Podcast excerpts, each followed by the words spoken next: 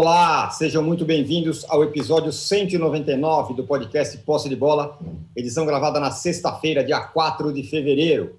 Eu sou Eduardo Tironi, já estou conectado, como sempre, com os meus amigos Arnaldo Ribeiro, Mauro César Pereira e Juca Kifuri. Bragantino e São Paulo fizeram um jogo maluco, com vitória do Braga, um monte de virada, 4 a 3 O São Paulo segue sem vitórias no Paulista, mas o Rogério Ceni viu evolução. Será mesmo? No Corinthians, a torcida, isso mesmo, a torcida demitiu o Silvinho após a derrota para o Santos do Carilho. Mas é a diretoria quem vai ter que procurar outro treinador. E não está fácil. E o Palmeiras segue sua preparação para o Mundial, preocupado com o surto de Covid no elenco serão os temas do primeiro bloco. No segundo bloco, a gente vai falar do Flamengo, que estreou o Paulo Souza e o Marinho e foi muito bem contra o Boa Vista.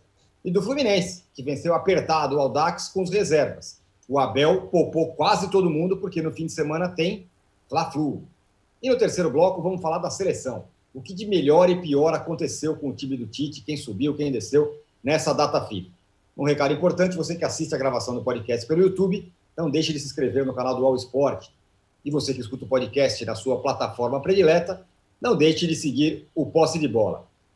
Para quem está acompanhando o nosso programa aqui ao vivo no YouTube, tem uma enquete no ar aqui, que a pergunta é a seguinte: qual crise é maior? É a do Corinthians, que acaba de demitir o Silvinho, ou é a do São Paulo, que por enquanto não ganhou de ninguém no Campeonato Paulista? Vote aí, que a gente vai dar as parciais daqui a pouco. Quero lembrar também que, ao fim desse episódio, teremos, é claro, a entrega do troféu Ratão de Bronze, que já está ali nas mãos do Juca Kifuri. Bom dia, boa tarde, boa noite a todos. Juca, a torcida, isso mesmo, a torcida do Corinthians demitiu o Silvinho. Foi a torcida quem demitiu. Só que o abacaxi está na mão da diretoria. Vai contratar quem agora? Bom dia, boa tarde, boa noite, âncora, companheiros, quem nos vê. Uh, âncora, você não acompanha muito basquete, né? Não, não você está com uma bela camisa com uma quadra que eu estou vendo. Isso, é uma homenagem que eu faço a um jogador magnífico que voltou há pouco tempo, depois de dois anos, tratando de lesões, primeiro no joelho, ligamento cruzado, depois no tendão, Clay Thompson que ontem, nas cinco primeiras tentativas de cesta de três pontos, acertou a cinco e terminou Rapaz. o jogo e terminou o jogo com sete bolas de três pontos em nove tentativas. Uma coisa extraordinária a atuação dele pelo Gold State. Fez mais pontos que os de O seu segundo dia de trabalho Muito bem. Abu Dhabi, Ó, oh, Muito bem. Vai em frente, é. vai em frente. Vamos em frente, vamos em frente que atrás vem gente. É. Isso. A torcida demitiu. Já vinha demitindo por redes sociais e antissociais e terminou por demitir em Itaquera quase 30 mil corintianos, mandando o Silvinho tomar naquele lugar e dizendo que se ele não caísse, o pau ia quebrar. Aí, a valente direção corintiana, impregnada também pelos conselheiros que vivem pelos, pelas alamedas do Parque São Jorge, né? embora, depois de dizer e reafirmar que Silvinho trabalharia durante 2022, fez aquilo que sempre faz. Né? O prestigiado cai. Cai de maneira uh, cruel. Embora seja dificílimo você defender o trabalho do Silvinho. É claro que se você perguntar mas, pombas, na terceira rodada da pré-temporada, né, num campeonato que o Corinthians já ganhou 30, é, demite o técnico. Que raio de confiança é essa no trabalho? Não, é, realmente não há o que justifique. Mas se você olhar que ele estava no Corinthians desde, estava, desde maio e fez o que fez no Brasileirão, você passa a achar não há como manter um treinador que, com o elenco que tem, né, conseguiu fazer um time que faz menos gols do que joga. Né? A média de gols do Corinthians é inferior ao seu número de jogos. Realmente fica muito difícil manter alguém assim. Né? E que não tenha apresentado nenhuma ideia né, do que quisesse fazer com o time. Né? Ao contrário, uma bagunça. O Corinthians, apesar de ter em alguns momentos do jogo, predominado. E até dado a sensação de que ia passar bem pelo Santos. Aí, bom, um dos seus, uma das suas promessas, que é o belo zagueiro mesmo, o João Vitor, falha miseravelmente duas vezes. Né? E aí o Corinthians perde, cai na conta do treinador. Qual o erro? O erro, na verdade, foi trazê-lo. O erro, na verdade, foi contratá-lo. Foi dar um passo maior do que as pernas. Foi achar que ele poderia começar a vida dele de treinador dirigindo um, um caminhão como o Corinthians. Ele não tem areia para isso. Não é como o Rogério Ceni não tinha para dirigir o São Paulo quando pegou o São Paulo pela primeira vez. Como o Paulo Roberto Falcão não tinha para pegar a seleção brasileira. Como o Dunga também não tinha quando pegou a seleção brasileira. Aliás, o Dunga é um nome muito falado pela torcida São Paulina para substituir o Rogério Ceni. Né? Quê? Eu não sei onde a torcida está com a cabeça também. Enfim, uh, é isso, âncora. Agora vai o Corinthians atrás de treinador. Né? Uh, claro, candidato número um, Jorge Jesus. Como o Corinthians nada em dinheiro, por que não trazê-lo, né, pagando em euros e mais a sua equipe? O Corinthians pode. Ora, evidentemente que pode. O Corinthians só não pode, e aí estou retirando a parte irônica, me entendam, só não pode, em nome do clube que respeita as minas, pensar no Cuca. E só não pode, no clube que se orgulha da democracia corintiana, trazer o Renato Portaluppi. De resto, pode tudo. Eu, se fosse dirigente do Corinthians, principalmente se o Corinthians fosse uma SAF e não um clube que depende do que os seus conselheiros uh, resolvam, eu traria o Vosvoda. Eu acho que já provou ser competente, não seria nenhum passo gigantesco para ele. Eu teria, não faria uma aposta, eu teria friamente feito a escolha pelo nome dele mas acho pouco provável. Acho que o Corinthians vai mesmo tentar a loucura de trazer um, uma Mercedes-Benz sem ter dinheiro para pagar gasolina. É, Arnaldo, é, o Juca falou aí, não vai ser fácil trazer um, um treinador, né? Os nomes que estão por aí, não é, não é nada fácil. E também resvalou na questão do São Paulo, né? O São Paulo já fez esse movimento, já fez a troca, está com o Rogério Ceni então, os dois clubes numa situação meio encalacrada aí, né? O Corinthians sem técnico e o São Paulo com técnico, mas com técnico contestadíssimo.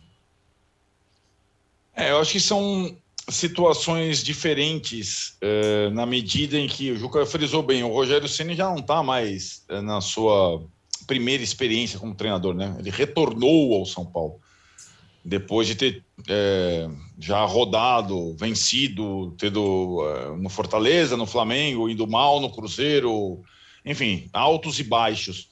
É, e acho que tem uma diferença, a diferença básica entre os dois, no contexto dos dois clubes, é que o Rogério Senna ele não vai ser provavelmente expulso pela torcida, como foi o Silvinho.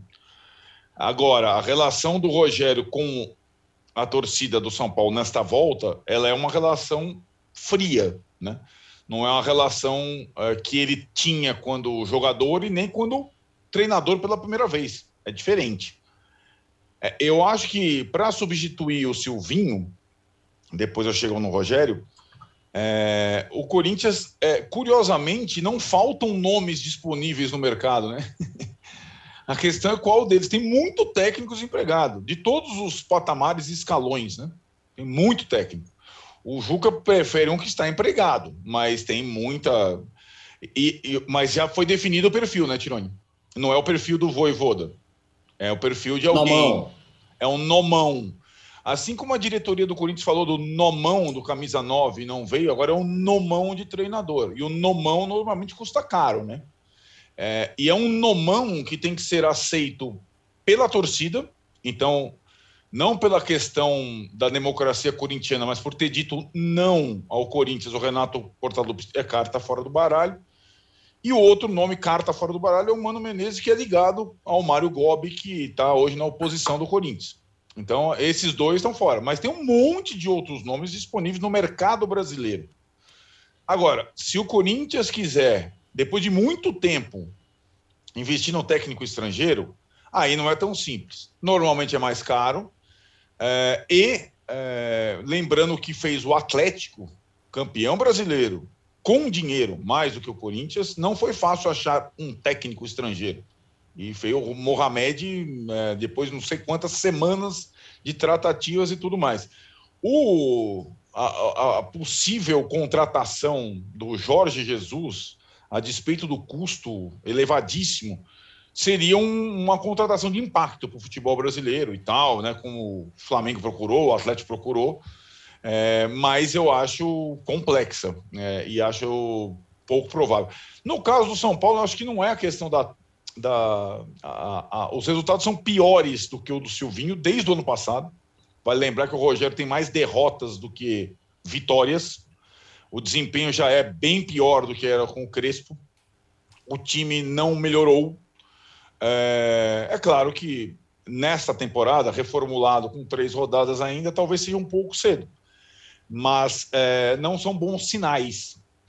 E, diferentemente é, do time do Crespo, o Rogério, é, digamos, refez completamente é, o elenco, o sistema, não teve uma continuidade. O time, a ideia, a, o apego à ideia, ele lembra mais o time do Diniz do que o time do Crespo. Inclusive nas saidinhas, gol de saidinha, é, posse de bola, é, construção pela construção e muito, muito pouco, é, muita pouca competitividade, pouca marcação, pouca. Eu eu eu tô para ainda entender quando um treinador diz que o time controlou a partida se ele tomou quatro gols e ainda tomou não sei quantas bolas ali perigosas. Não. Isso não é controlar a partida, né? E acho que a, a soberba, um pouco que eu chamava do Diniz, você lembra, Tironi? Eu resgatei, soberba da derrota. O Ceni só não pode cair nisso, porque senão volta tudo e o, o time de futebol precisa de resultado. Um time de futebol grande, com um histórico recente do São Paulo, precisa de dois pontos: resultado. A posse de bola, o joguinho curto, a construção é segundo plano. E o Rogério Ceni não tem resultado nessa volta ao São Paulo. Agora, diferentemente do Silvinho, ele não é, é digamos assim, um alvo fácil e simples de ser derrubado. Tem melindre por parte da direção em, em tocá-lo ou questioná-lo. É, e acho que essa questão de, de frieza com o torcedor ela, ela é desafiadora para a continuidade dele. Mas, como você disse, Tironi, o São Paulo já, já usou a sua carta na mão.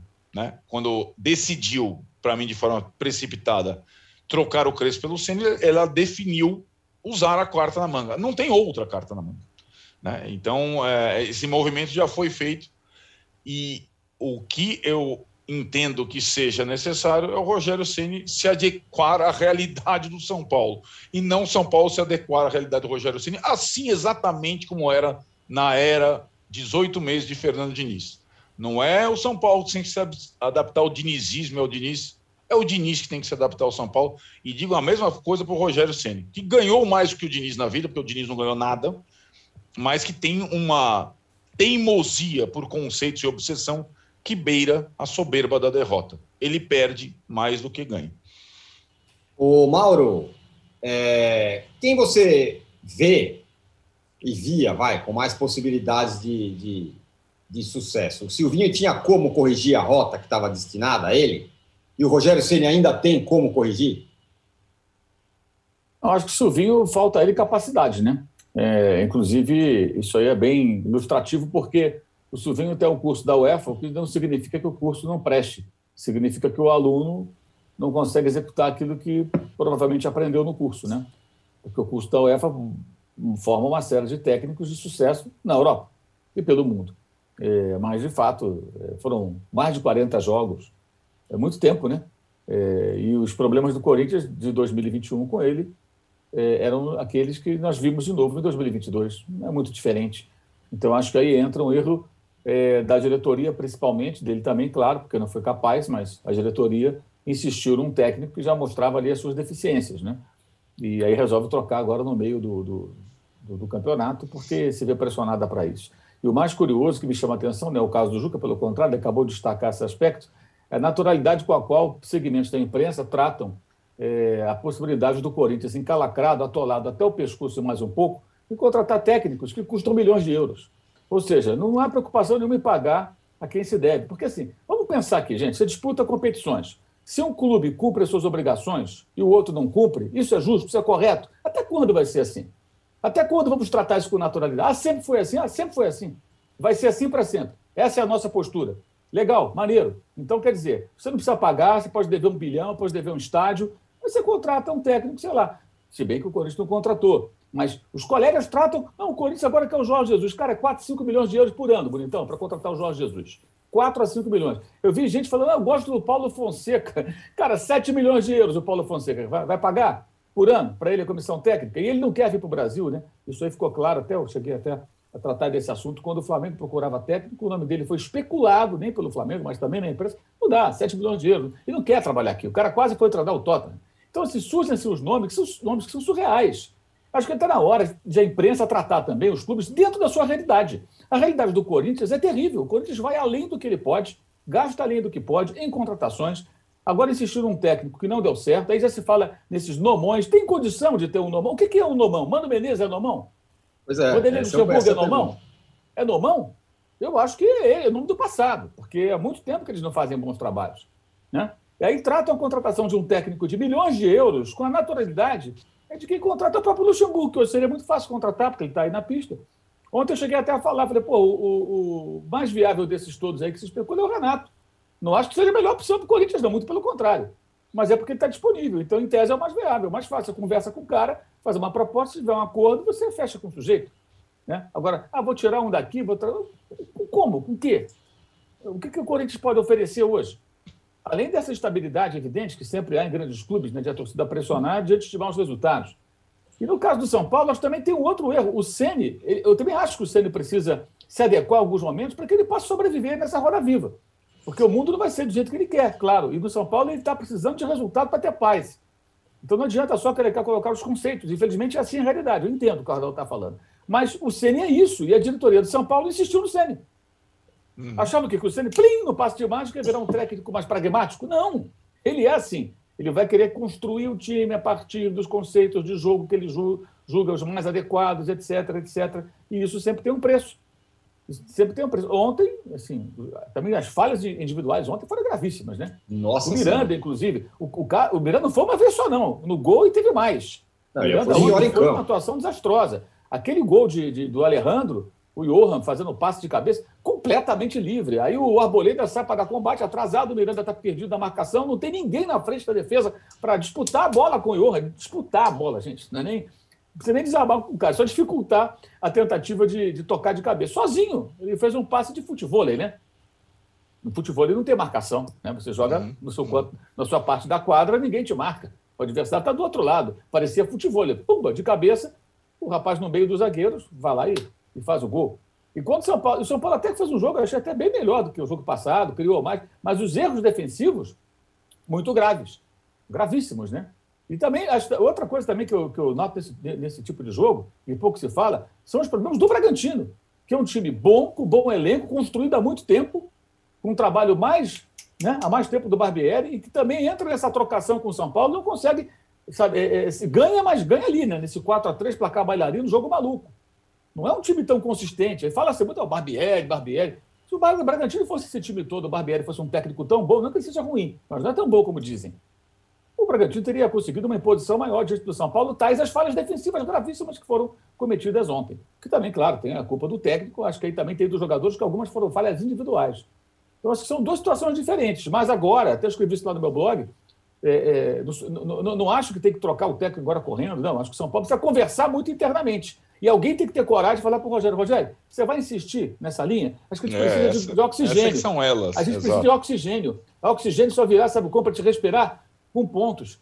Cara, parta para um caminho um pouco mais pragmático. Vamos tentar coletar uns pontinhos nos próximos jogos. Agora tem um período aí sem jogo, né? Para poder é, ter paz. E aí depois você vai tentando ajustar. Com alguma gordura, você vai poder arriscar um pouco mais. Agora, um ponto em nove disputados, quase zero, porque ainda teve o pênalti lá que o Ituano perdeu e os, as defesas do Jandrei do domingo. Poderia ter sido zero ponto.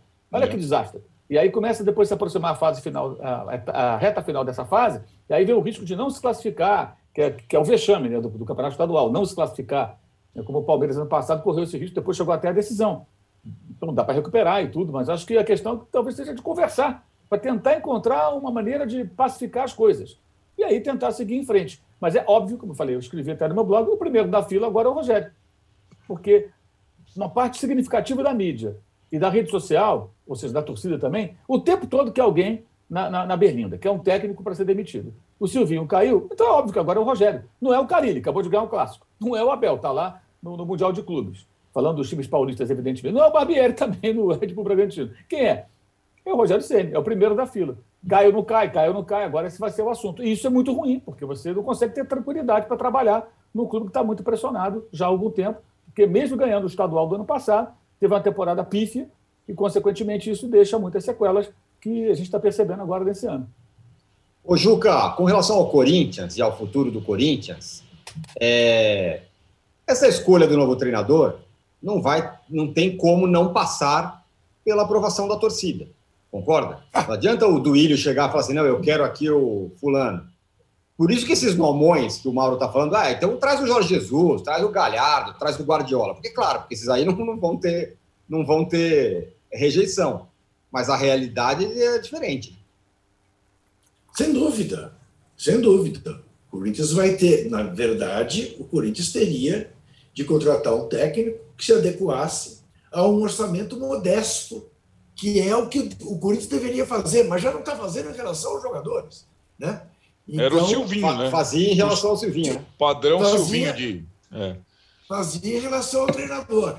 Mas agora vai concluir né, que precisa de um piloto à altura do Boeing. Né? É. Porque tem ali um elenco estrelado. E aí vai cometer mais uma irresponsabilidade. Daí eu ter dito Fosse o Corinthians uma SAF, e não, não agiria desta maneira, porque estaria ardendo o, o dinheiro é, do dono, ou dos, dos, dos donos. Né?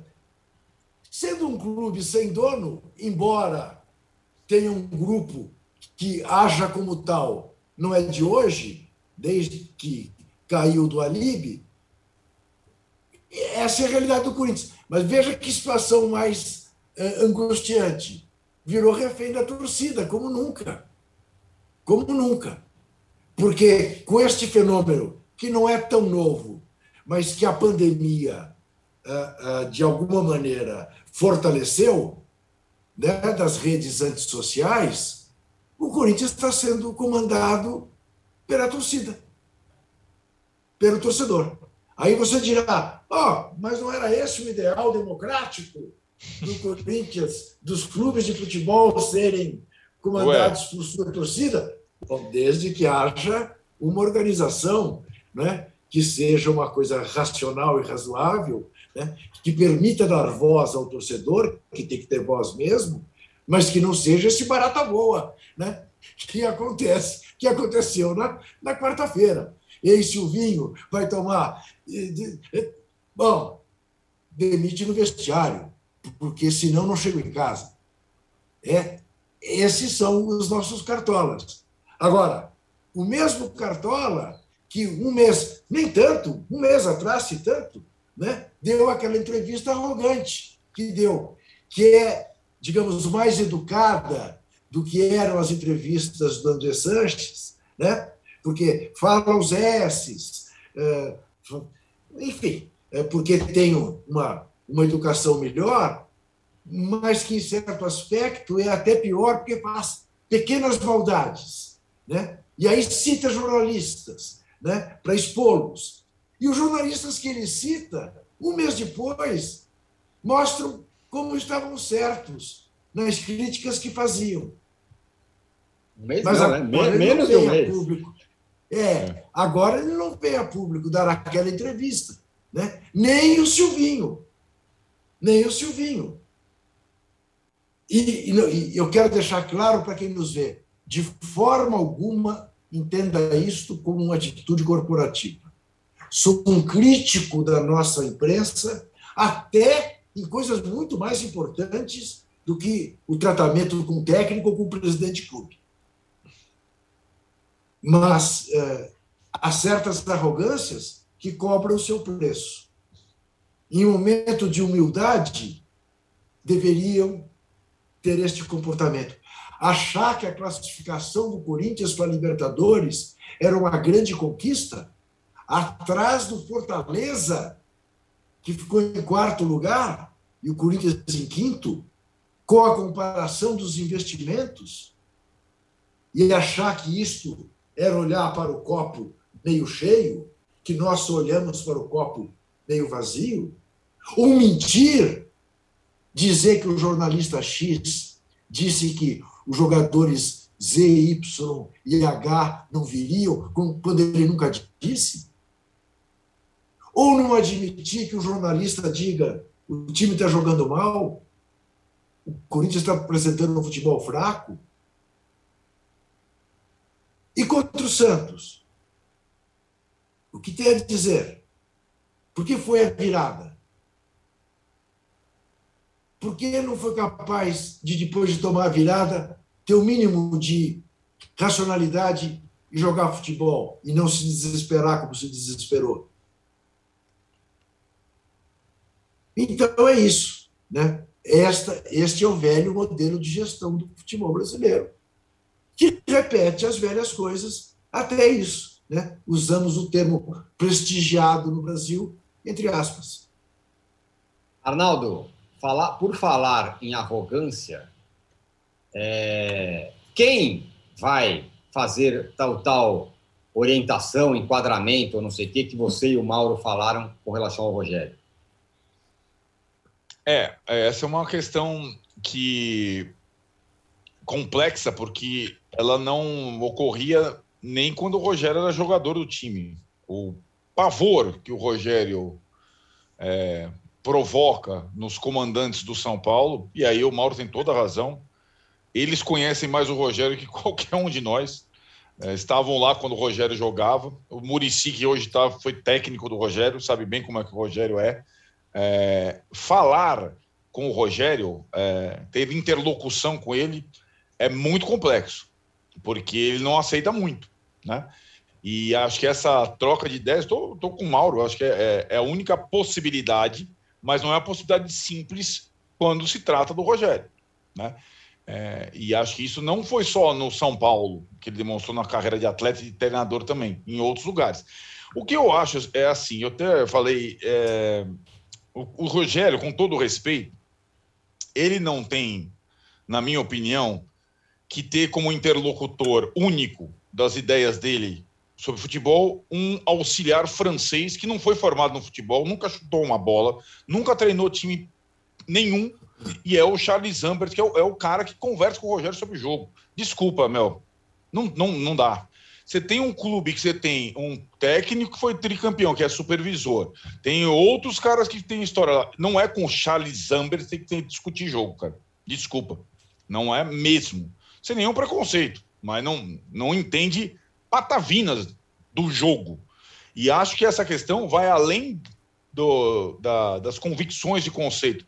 Vai de encontro ao momento vivido pelo clube. E isso o Murici sabe bem, os diretores sabem bem qual é o momento vivido pelo clube.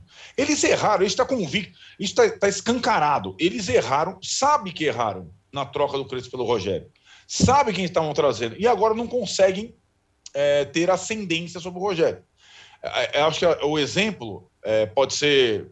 é, o Juca falou, não, porque o Arnaldo gosta de volante, gosta de zagueiro. É, time que só é, é, investe do meio para frente, normalmente se dá mal é, na história do futebol. E mais uma vez, sob o comando do Rogério, o São Paulo só investiu do meio para frente. E o Rogério. Não. Oi.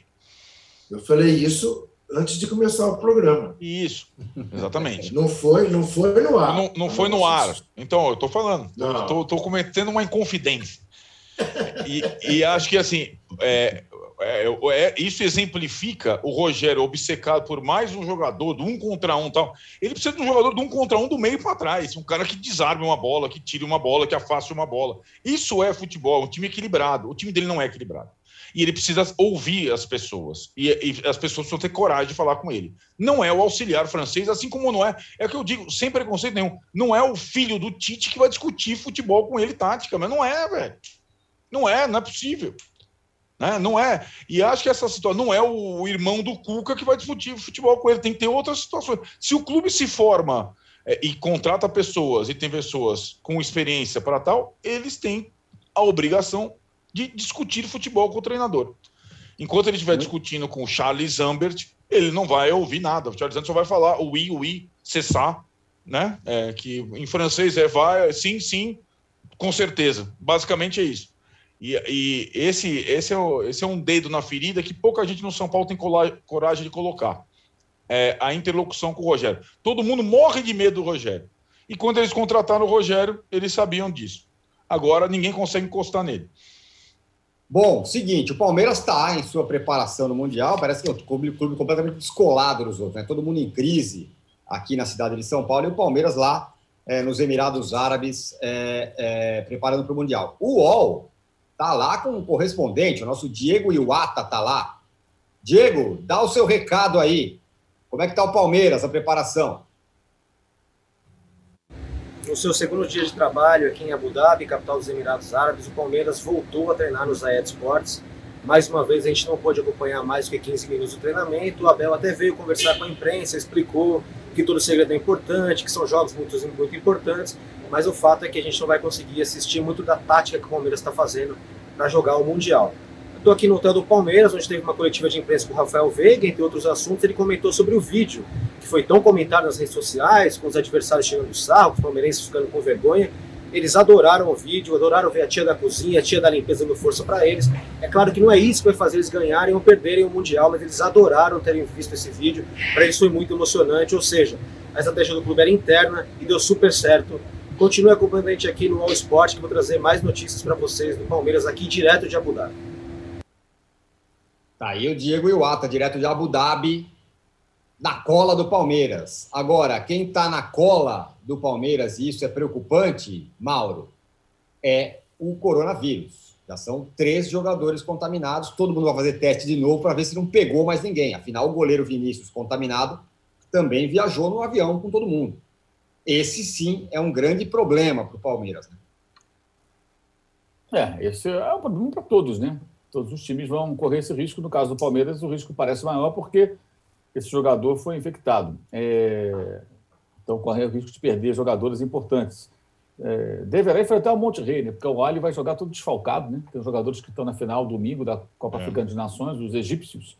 E hum. com isso, o Monte Rei fica mais favorito para o jogo que antecede a partida semifinal. Então, o Palmeiras deverá enfrentar o Monte Rei para depois, quem sabe, enfrentar o Chelsea. Acredita-se que o Chelsea vai se classificar. O Chelsea tem um jogo pela Copa da Inglaterra no final de semana contra o Plymouth, que é um time da terceira divisão. Então, tempão sem jogar o Chelsea. Não teve data FIFA para as seleções europeias, então ele só perdeu dois, três jogadores, o Thiago Silva entre eles, né, nesse período. Então, o técnico alemão, Thomas Tuchel, teve um período de, de Aliás, é curioso isso, né? uma coisa até quase inimaginável. O time inglês teve, em janeiro e fevereiro, um período de bonança. Né? Ele teve tempo para treinar, quase todos os jogadores à disposição, é, sem jogo, recuperando quem está machucado. A tendência é o Chelsea muito inteiro. E o Palmeiras agora se vê ameaçado de perder jogadores caso apareçam mais casos aí de atletas infectados. Né? É, eu acho que o mais importante sempre nessa competição é encarar esse Mundial de Clubes como ele merece. É um torneio é, é, que o, o, grande barato do Mundial de Clubes, para mim, tá, é você ter a chance de jogar contra o campeão europeu. Legal jogar com o Monte Rei mexicano, maneiro, bacana, legal, mas isso aí há pouco tempo tinha a Libertadores. É, a chance de jogar um jogo que vale algo, que não é amistoso, contra o campeão da Europa, seja ele qual for, sempre é muito legal.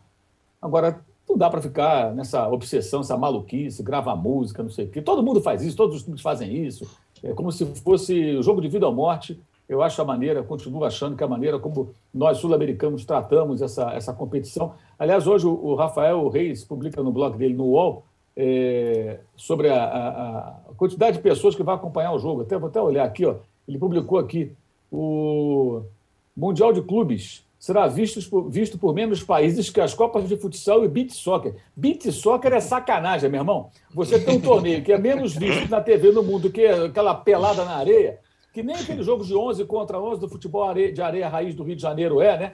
Que era o campo é. com 11 de cada lado, o couro comendo. É, é Esse joguinho ali de uma, uma, quadra pequenininha, o goleiro faz gol, é um negócio chato pra caramba que os caras botam na televisão domingo de manhã para encher grade, né? É, aí fabricaram esse treco aí para encher grade, porque aí o maluco fica lá vendo, tá fazendo nada, abre aquela morninha, fica ali vendo aquilo domingo de manhã, o jogo de futebol do time dele é só quatro da tarde, mas é um negócio muito ruim, né, cara? Que é um bom jogador aposentado, é um entretenimento bobo isso mostra o quê? Que, aí, o que eu quero dizer? A FIFA trata muito mal esse torneio, cara.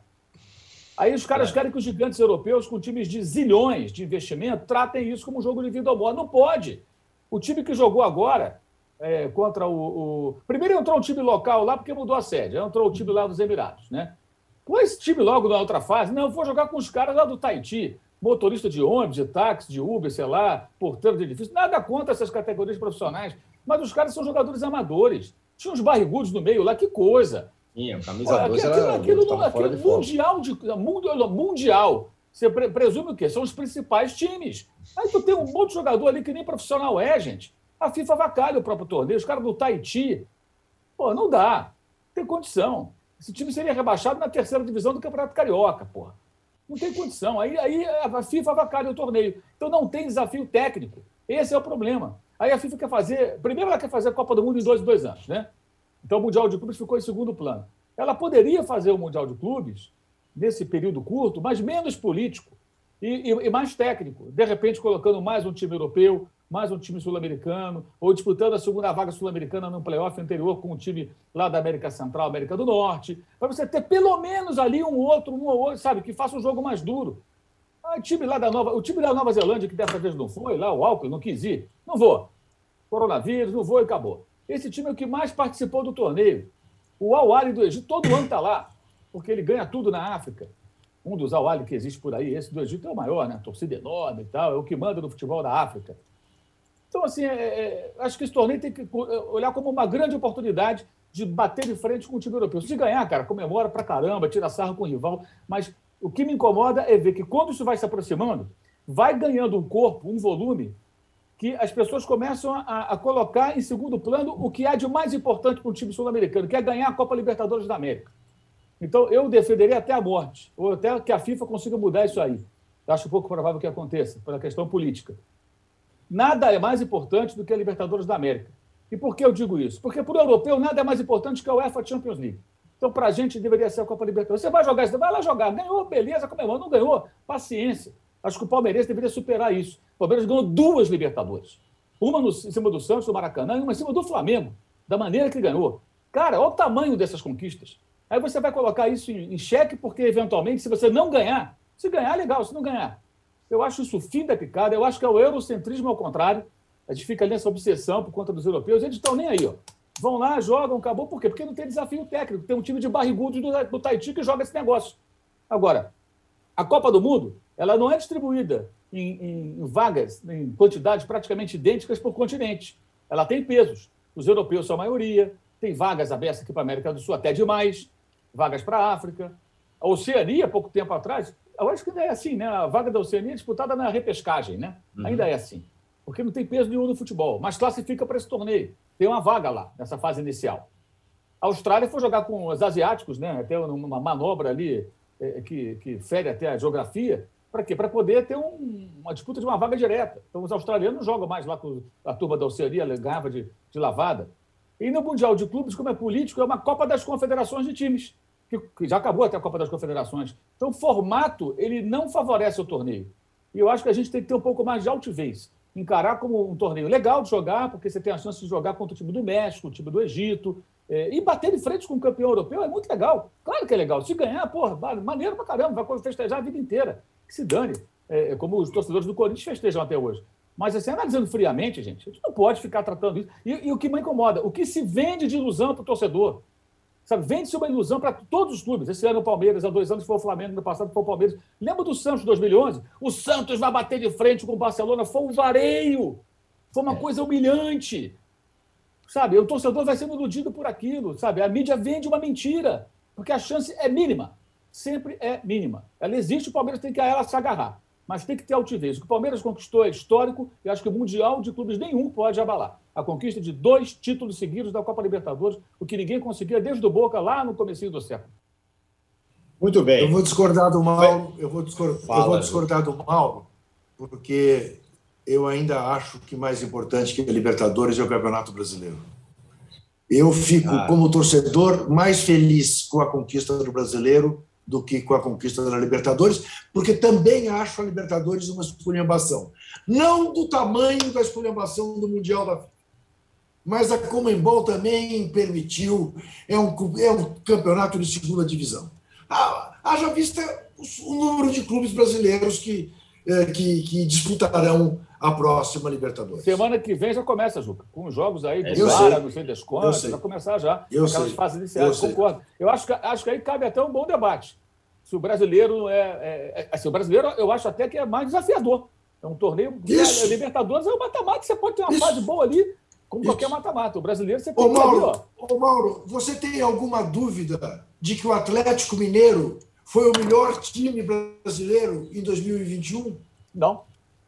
Então, mas não ganhou Libertadores, Exato. não estava no Uma noite ruim põe tudo, tudo em risco. Uma, foi mais ou menos o que aconteceu. O Atlético teve uma noite muito ruim, um jogo, dois jogos Isso. muito ruins, né? contra o Palmeiras e acabou sendo eliminado pelo gol fora. De fato, poderia ter vencido os três torneios, talvez. Eliminou o Boca, eliminou o River, em que pesa não ser os melhores River e Boca da história. Eliminou duas Isso. camisas pesadas, aí cai para o Palmeiras. O Palmeiras foi campeão de forma legítima. O que eu acho importante, Isso. assim, na minha opinião, é. Eu, falo como jornalista, é claro, se você ah, se o Flamengo vencer, esse cara que eu vou achar legal, achei legal. Em 81, eu gostei muito mais de comemorar a Libertadores como torcedor, tinha 18 anos, do que, do que o Mundial de Clubes. Honestamente, foi muito, muito maior. Ainda mais pelos duelos que, que o Flamengo jogou contra o Cobreloa. Com porrada, com pedra rasgando cara do jogador, com cara biniere, aquela coisa toda que aconteceu. Uma coisa até mais pesada. Agora, eu acho que a gente tem a obrigação de colocar os pingos nos is. Porque realmente, o, o que a gente viu ontem, que é avacalhação. Aquele time de pançudos em campo jogando Mundial, tem nada contra os pançudos jogando bola, até porque eu tenho a minha aqui também. E eu poderia jogar uma pelada se eu estivesse ainda em condições. Mas agora com o coronavírus não dá. É, não deu, né? Estamos meio, meio digamos assim, sedentários. É, mas o que acontece? É, é não dá para encarar é, da maneira que as pessoas encaram um torneio que permite a participação de um time como aquele. Aquilo é esculhambação total. É, um, um convidado, porque é o sede. O outro é um time que. Ah, cá, o, Nova Zelândia, o cara da Nova Zelândia não vem mais. Quem é que vem aí? Até aqueles caras do Tahiti. Ah, pelo amor de Deus, né? Aí, aí é piada, né? Aí estão de sacanagem. Muito bem. Fechamos o primeiro bloco, finalmente, recorde universal de tempo do primeiro bloco, então, portanto, teremos que correr nos próximos blocos. A gente volta aí em um minutinho, esperando o seu like, é claro, para falar do Fla-Flu do fim de semana. Já voltamos.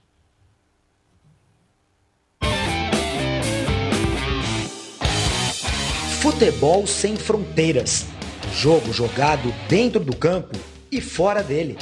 Bastidores, economia, política, turismo o podcast do UOL para quem gosta de futebol internacional e tudo o que vai além de um simples grito de gol.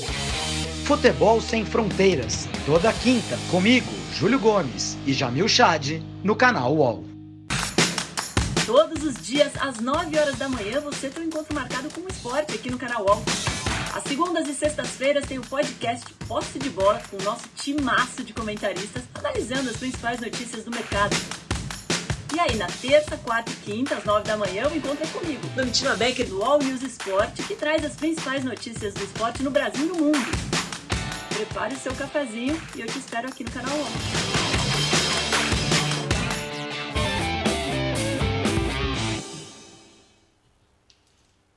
Estamos de volta para o segundo bloco do podcast Posse de Bola número 199. É, Mauro, bom sinal do Flamengo ali contra o contra o Boa Vista. O Fluminense ganhou apertado embaixo com o time reserva. E tem, enfim, o Fla-Flu. Primeiro teste, sobretudo para o Fluminense, né, que tem um jogo importante é, logo aí da pré-Libertadores. É, foi um time bem, bem mexido, mas assim, o que se viu, que era o que se esperava, que acho que gerou um certo otimismo, foi ver um time treinado, né?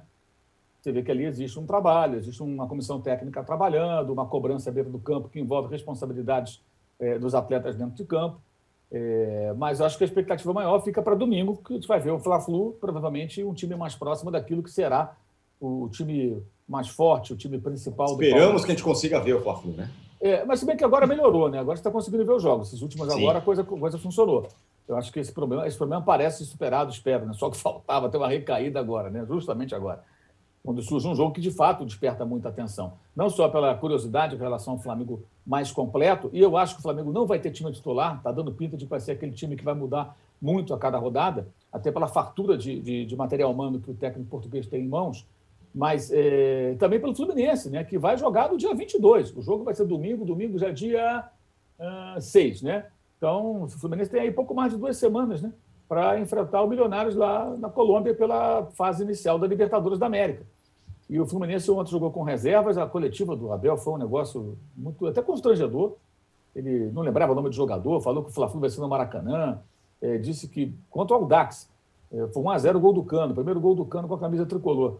Aí ele disse que não eu, não, eu não tenho que me preocupar em fazer um segundo gol, eu tenho que me preocupar em não tomar o gol. Ou seja, assumindo aquela coisa, mesmo contra o Aldax, gente. Pô, você faz 1 a 0 fazer 2 a 0 no Aldax logo, que tal, né? Vamos matar esse jogo aí. Não, não, não posso tomar um gol. Essa é a mentalidade que impera na cabeça de muitos técnicos. O Abel, pelo menos, é mais transparente. Você sabe que ele pensa sempre que ele fala mesmo. Diz que foi lindo, que perder é normal, que negócio é não tomar um gol. Ele fala a mesma coisa que ele pensa, não fica disfarçando. Isso é legal, é legal, mas é isso, é isso. Esses são os técnicos brasileiros nomões, olha os nomões aí. Abel é um domão, né? Já ganhou títulos importantes na carreira. E a torcida do Fluminense ontem protestou bastante contra o seu treinador. Então, acho que o preocupante do Fluminense não é o Fla-Flu. Ganhar ou perder o Fla-Flu é, é, é, é, o menos relevante para o Fluminense. Vale mais pela rivalidade do que, do que por qualquer outra coisa, mas o jogo da Libertadores, que compromete toda a temporada se o Fluminense não avançar. E ontem foi o time reserva, mas o que vem acontecendo, mesmo com titulares, é, preocupa bastante. Agora, o time do Flamengo que vai jogar é um time que a gente não viu ainda sob o comando do técnico. Será uma estreia, de fato, porque o que foi a campo contra o Boa Vista, apesar dos elogios e tal, foi um time misto, né? E agora deve ser um time titular, porque voltam todos os jogadores das seleções, voltam com o tempo, né? Porque alguns chegaram lá em cima da hora, o Everton Ribeiro e o Gabigol, que entraram em campo. E aí a gente vai ter uma noção, acho que um pouco mais clara do que, que o Portugal lá está pensando. Difícil sacar, difícil sacar o Vitinho, irmão. Que, par... que partida fez o Vitinho? Meu Deus do céu! É, eu acho que o Vitinho deveria ser cada vez mais trabalhado para ser o, o, substituto do Arrascaeta. Acho que é o jogador que tem mais condições de ser bem treinado, preparado para ser o meia, o cara que vai funcionar ali, o meia que cai pelos lados. E ele fez um grande jogo. Ele é um ótimo jogador, só que ele é muito inconstante. Né? Ele, ele é o cara que precisa de um técnico que cobre, que dê confiança, é uma pessoa introspectiva, nitidamente. E quando foi contratado em 2018, foi tratado como o grande protagonista, o que ele não é, até por temperamento. Ele é um ótimo coadjuvante. E assim será. Se for tratado dessa maneira, eu acho que ele vai poder deslanchar. E tem torcedor que reclama que o Flamengo está tá, tá negociando uma renovação de contrato com ele. O cara custou 10 milhões de euros. Esse faz o que agora? No renova o contrato. Pega e dispensa para ele ir embora é, a custo zero para um clube rival. Jogaria em praticamente todos os times do Brasil. Sabe? E é bizarro essa visão. De novo, gente falou da questão dos torcedores, derrubando o técnico. Tem isso também, perseguindo o jogador. É, enfim, ele, ele, ele é um jogador de fato inconstante. Às vezes irrita o torcedor, porque tem jogos que parece que ele está em Saturno. Mas ele, quando faz boas partidas, está concentrado, ele é capaz. E mostrou isso nesse jogo, claro, sempre relativizando que é um adversário fraco e um adversário bem abusado. Né? O, o contrário que falei do Abel, o Leandrão, que é o ex-centroavante, que é o técnico do Boa Vista, mesmo com um time muito pobre tecnicamente, o time sai para o jogo, marca a saída de bola do Flamengo, ataca, torna mais fáceis as coisas do Flamengo em alguns momentos. Mas é interessante ver que pelo menos tem coragem, sabe? Ah, se ficasse defendendo, tomava os 3 a 0 sei lá, talvez tomasse de 4. Não sei quanto seria, se ficar só se defendendo, mas tenta sair para o jogo. Achei interessante isso. É, até vai, fica aqui o registro, né? Um técnico jovem que, pelo menos, contra uma equipe muito mais forte, não se acovarda, tenta fazer alguma coisa, tenta agredir. O Arnaldo, o Abel, pela escalação de ontem, está mesmo pensando no Fla-Flu, porque sabe que se tomar uma cacetada no Fla-Flu, essa, essa grita da, da, torcida que já começa, aí aumenta. Sim, é, eu acho que teve uh, a questão da, da estratégia de jogar com os reservas, aí tem uma curiosidade, né? Tem agora o. E era uma questão que, que se anunciava desde a chegada do Abel com esse elenco do Fluminense, que é a presença do Paulo Henrique Ganso como reserva da reserva, e ele não ter sido utilizado nem nas substituições, e foi uma das questões da coletiva, e foi uma das questões da torcida. E acho que é uma situação. O Ganso permanece no Fluminense, o Fluminense contrata mais gente, mais. E aí o Abel fala, como disse o Mauro, que a preocupação foi garantir a vantagem mínima e não exatamente arriscar. E como o jogo estava é, parelho e muito intenso, segundo o Abel, não caberia o ganso ali. Então fica quando o ganso vai caber. Isso não é questão só do Abel, né? Acho que é questão de todos os treinadores que passaram pelo Fluminense nos últimos anos. É, o Ganso vem sendo reserva da reserva. E para um jogador desse, cara, seja, reserva da reserva, eu acho muito complexo. Mesmo que o treinador seja um cara que está acostumado a lidar com, com, essa, com essas estrelas, digamos assim. Acho que, Tironi, a, a missão é, do Abel é meio que consolidar um sistema. Ele jogou com o mesmo sistema, mesmo com o time reserva, pensando mais, sim, na pré-Libertadores do que no Flamengo. E, e a, mas de qualquer forma é um jogo, é, é, uma. A gente acabou de falar na, na, na, abertura o peso que tem o estadual vale por conta disso, gente. E, e não tem é, não tem clássico que você passe ileso. O clássico é, é, é, o Santos contra o Corinthians. Caiu um treinador do Corinthians e o Santos é, deu um deu um salto de confiança inimaginável. É, todo mundo fala com o Marcos Leonardo, etc. E tal. Ainda mais quando o é, adversário é, em tese, mais forte, como é o caso do Flamengo em relação ao Fluminense. Então, é uma motivação diferente. É um, é, o estadual só vale por conta dessas coisas. O clássico tem peso 10 no estadual e os outros jogos são peso 1. E acho que essa situação que antecede a participação do Fluminense na, na pré-Libertadores, ela tem esse, de fato, teste. O Fluminense vai fazer vários outros jogos né, importantes, até. Importantes não, vários outros jogos na maratona do calendário até a partida na Colômbia. É muito jogo. E o Abel vai ter que usar outras vezes esse time reserva barra misto. Aí, quem sabe, Tirone, o Paulo Henrique Ganso ganha alguma oportunidade até a viagem para Colômbia. Muito bem, fechamos então o segundo bloco do episódio 199 do podcast Posse de Bola. O Juca está pedindo like. Pô, estamos com uma audiência brutal aqui. Pelo menos 3 mil likes a gente podia ter. A gente volta em um minuto para falar da seleção, os altos e baixos, e claro, para entregar o troféu Ratão de Bronze. Já voltamos. No cantinho do Parque Antártico, onde eles ficavam refugiados, cantavam o Cléo morreu, a mancha se fudeu. Em 1988, um assassinato do lado do estádio do Palmeiras marcou a história das torcidas no Brasil. A rivalidade entre as principais organizadas aumentou e a forma de torcer dentro e fora dos estádios nunca mais foi a mesma. O podcast Futebol Bandido agora se chama Wall Sport Histórias. Nessa terceira temporada, a gente descobriu documentos inéditos que revelam detalhes dos primeiros anos das organizadas. Uma jornada cheia de festas, brigas, reviravoltas e despedidas precoces. Todas as violências que você vê é em ônibus, é em estádio, em qualquer lugar. Nem ponto de uma que não tem torcida uniformizada hoje. Você pode ouvir Wall Sport Histórias sobre Meninos e Porcos no site do UOL e no seu agregador de podcasts preferido.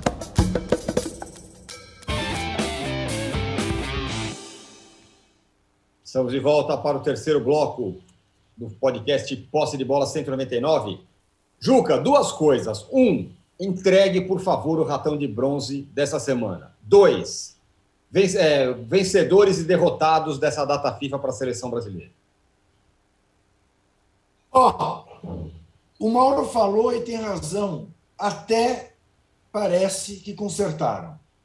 Mas quem sofreu durante duas rodadas, uma porção de jogos, com as transmissões do Carioquinha 2022, há de estar solidário com essa escolha. O ratão de bronze para a Federação Estadual do Rio de Janeiro, para o senhor Rubinho, para a Sportville do senhor Marcelo Campos Pinto, para Claro, para todos aqueles que se envolveram sem competência sem capacidade de transmitir os jogos, os primeiros jogos do Carioquinha 2022. Foi absolutamente irritante. É inadmissível que no mundo da tecnologia, no mundo digital, a gente tenha vivido o que viveu nas duas primeiras rodadas. Isso é a primeira coisa.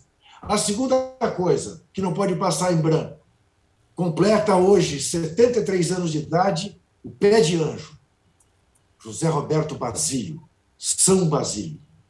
Tenho certeza que todos aqui se irmanam nos parabéns a Basílio, o libertador.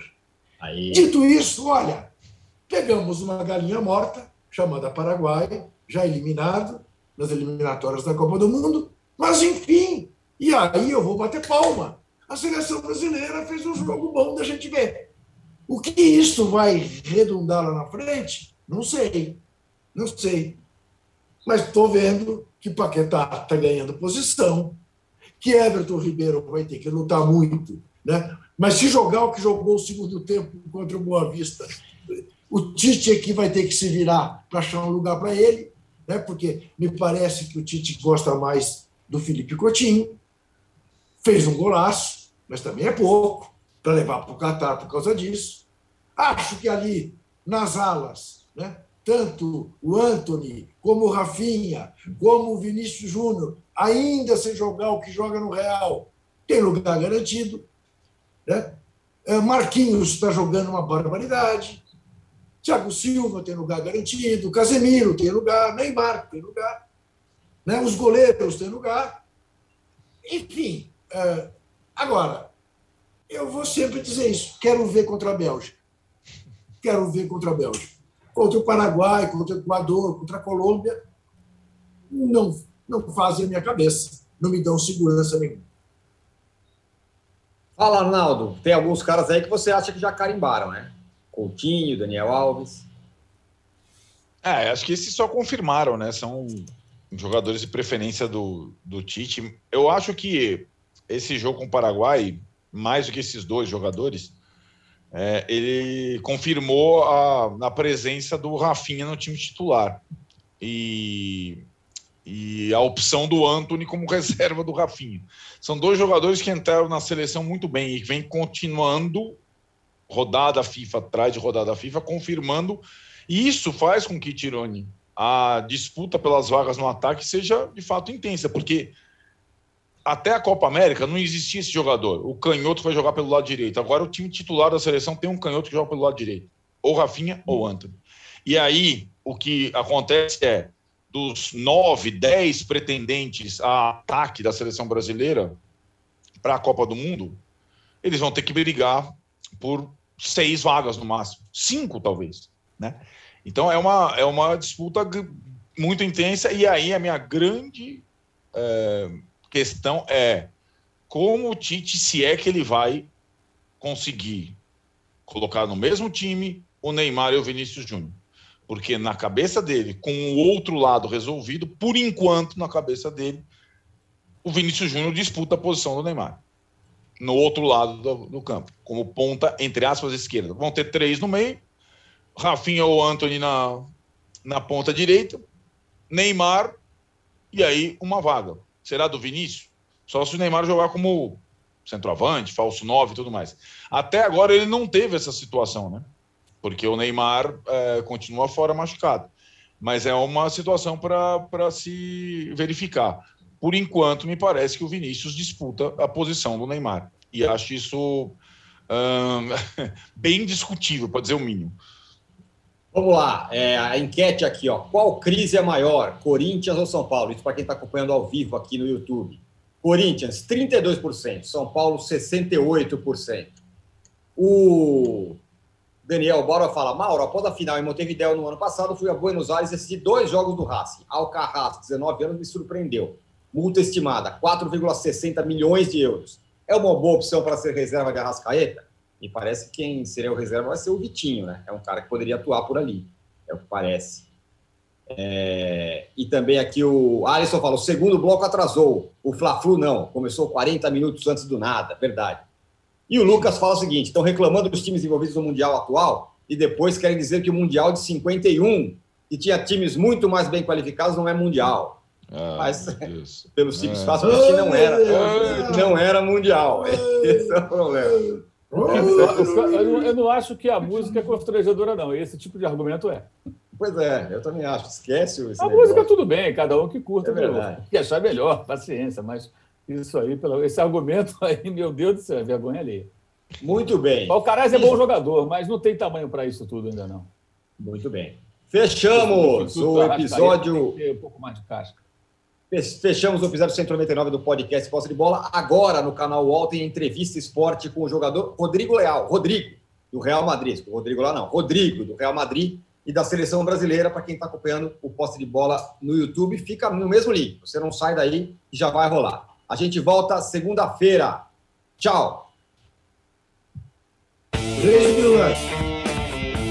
Você pode ouvir este e outros podcasts do UOL em uol.com.br podcasts. Posse de Bola tem pauta e edição de Arnaldo Ribeiro e Eduardo Tironi, produção de Rubens Lisboa, edição de áudio de João Pedro Pinheiro e coordenação de Juliana Carpanês.